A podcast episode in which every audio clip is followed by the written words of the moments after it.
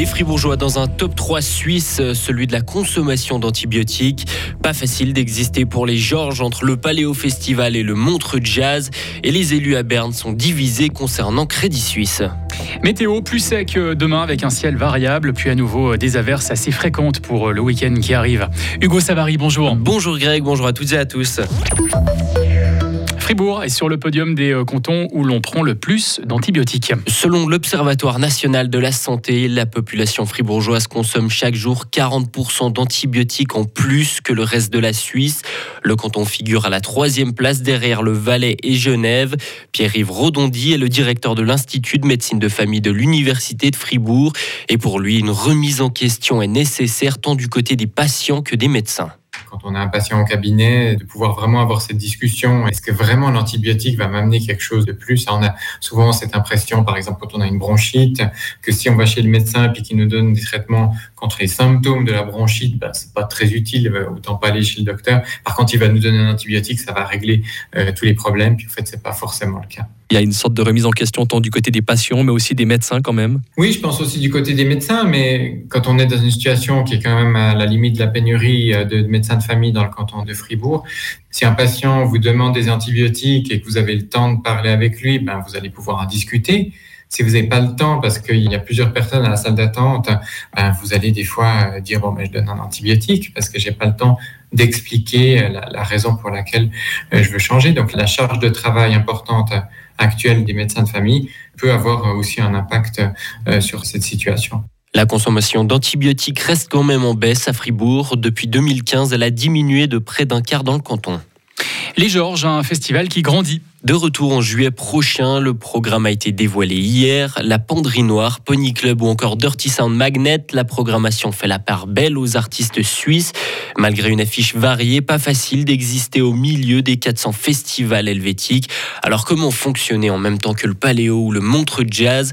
La réponse de Lola Nada, programmatrice au Georges Festival. Je me suis rendu compte aussi que c'était pas que la programmation qui faisait la spécificité du festival, qu'il y avait une forte identité, un ancrage local très fort. Je pense qu'avec la programmation qu'on propose, euh, on arrive quand même à avoir des artistes qui ne jouent nulle part d'autre, si ce n'est au Georges. Donc il y a quelque chose euh, un peu d'unique. Et puis ben, cette spécificité aussi d'avoir des artistes locaux, de travailler aussi avec des projets qui sont encore jamais vus, peut-être qui seront prochainement dans les grands festivals comme tête d'affiche essayer d'être un peu à l'avant-garde. Je pense que c'est un peu ça notre spécificité. Et parmi les têtes d'affiche de cette édition, on peut citer Amadou et Mariam, Flavien Berger ou encore le rappeur Kekra. Les loyers des logements proposés dans le canton de Fribourg ont augmenté de 1% l'année dernière. Il s'agit de la troisième plus faible augmentation au niveau national après le Jura. Zug est le seul canton qui affiche même une diminution des tarifs. Selon une enquête de homegate.ch, les loyers proposés en Suisse ont augmenté en moyenne de 2,5% l'année dernière. Ils ont ainsi atteint un nouveau record depuis le début des relevés en 2009. Berne est encore sous le choc suite à la session extraordinaire du Parlement sur Crédit Suisse. Une majorité du Conseil national composé de l'UDC, du PS et des Verts a refusé son soutien à la décision du Conseil fédéral de garantir la reprise de Crédit Suisse par l'UBS. Un montant de 109 milliards était prévu. Des élus du PLR, du Centre et des Verts libéraux ont dénoncé le comportement de leurs collègues.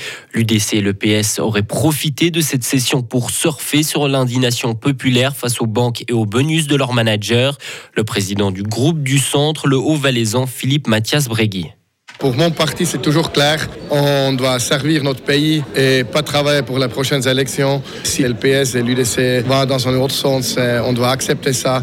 C'est très très dommage parce qu'il y a une mauvaise image de notre institution et de nos parlements. Le rejet socialiste est-il alors dicté par la proximité des élections fédérales en octobre prochain? Le vaudois Samuel Bendahan. Si on nous dit qu'on n'a pas le droit de dire non parce qu'on n'est pas d'accord, alors on nous renie le rôle de dire on doit juger si ce deal est un bon deal ou un mauvais deal. Nous, on dit ce deal est un mauvais deal. Parce que jamais le peuple nous aurait pardonné si on avait accepté de prendre 259 milliards de risques à la population sans que la population n'obtienne quoi que ce soit en échange, que ce soit des garanties ou bien au moins la possibilité de profiter quand ça va bien aussi. Une chose est sûre, l'UDC, le PS et les Verts ne risquent pas de s'entendre une nouvelle fois aux votations de juin prochain, cette fois-ci notamment sur la loi sur le climat. C'était une conséquence attendue de la guerre en Ukraine. Le PIB ukrainien a complètement chuté en 2022, un effondrement de plus de 29% par rapport à l'année précédente. Des statistiques publiées aujourd'hui par le gouvernement. Tous les secteurs économiques sont touchés, mais le bâtiment est celui qui subit la plus grosse chute, 68% de baisse. Washington aurait identifié la personne à l'origine de la fuite de documents classifiés de ces derniers jours. Il s'agirait d'un jeune homme travaillant dans une base militaire selon le journal Washington Post. Il serait membre d'un groupe d'une vingtaine de personnes sur la plateforme Discord, là où il aurait diffusé ces informations. Pour rappel, ces documents américains top secrets concernent l'influence grandissante de la Chine et de Moscou et la surveillance de Washington du phénomène. Alerte rouge dans l'ouest de l'Australie. Les autorités ont ordonné des évacuations à l'approche d'un cyclone tropical. Selon les prévisions, la tempête pourrait provoquer des rafales de plus de 300 km, 300 km heure, pardon. Le cyclone Ilsa devrait toucher terre ce soir ou demain matin, pas très loin de Perth. D'importants dommages humains et matériels sont craints. Atletissima a annoncé ses premiers euh, grands noms. Les coureurs Joshua Cheptegei, Jacob Ingebrigtsen et Femke Bol seront de la partie. Côté suisse, la sprinteuse Mujiga Kombuji et le sauteur en longueur Simon Ehammer fouleront la piste d'athlétisme de la Pontaise. Atletissima à la sixième étape de la Ligue de Diamant. La compétition est prévue le 30 juin. Et pour terminer, il y aura du beau monde sur les routes du Tour de Romandie. La course cycliste, dont la 75e édition aura lieu du 25 au 30 avril, recevra notamment le Colombien Egan Bernal, le Français Thibaut Pinot, euh, et le Portugais Rui Costa, trois hommes qui peuvent prétendre à la victoire finale. On notera également la présence du Britannique Chris Froome qui a remporté lui quatre fois le Tour de France. Et pour rappel, le Tour de Romandie passera par le canton de Fribourg avec un contre-la-montre autour de Châtel-Saint-Denis le 28 avril. Retrouvez toute l'info sur frappe et frappe.ch.